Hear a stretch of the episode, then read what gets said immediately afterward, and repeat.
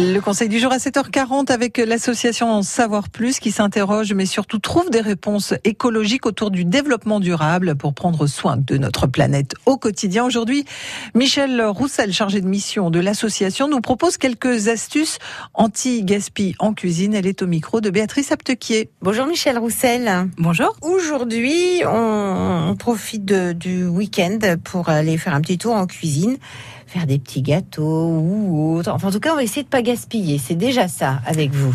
Oui, parce qu'en fait, euh, bah, le gaspillage alimentaire euh, en France, c'est quasiment 10 millions de tonnes de nourriture par an, tous secteurs confondus, hein, chez soi, dans les restaurants, dans la grande distribution, euh, qui sont gaspillés. À la maison, ça peut être quasiment l'équivalent de 20 kilos par an. La question, c'est de se demander, mais, mais pourquoi on jette? Bah, Souvent, c'est parce qu'on n'a pas mesuré ses achats ou on est un petit peu mal informé sur les dates limites de consommation, les eh fameuses dates de péremption.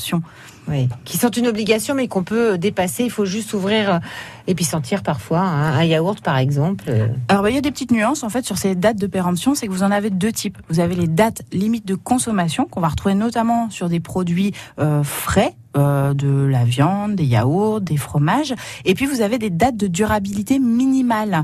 Euh, ça, c'est plutôt le à consommer de préférence avant. Et ça, de préférence, c'est bien la, naissance. il faut bien faire la nuance. Il faut faire la nuance, oui. C'est qu'en en fait, on va se retrouver avec des produits plutôt secs qui euh, si on a dépassé la date, peuvent tout à fait être consommés, euh, voire des mois, voire même des années après, euh, à partir du moment où le produit a pas du tout été ouvert. Euh, éventuellement, la texture ou le goût peuvent être un petit peu altérés, mais il n'y a rien de nocif du tout pour la mhm. santé.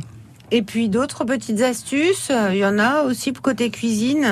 Bah, côté cuisine, déjà, c'est aussi le rangement du frigo tout simplement, savoir ranger euh, les, les, produits euh, euh, qui sont les, les, plus avancés au niveau des dates, les mettre en avant plutôt que de recharger les courses devant, mmh. et puis bah, faire le tour un petit peu de ce qu'on de ce qu'on a, le pain par exemple, euh, de se dire bah, ce pain, qu'est-ce que je peux en faire? Bah, On peut faire du pain perdu, on peut faire de la chapelure, on peut euh, raviver sa, sa, baguette sèche, hein, on la on la mouille un petit peu, puis on la passant au four, voilà. Exactement.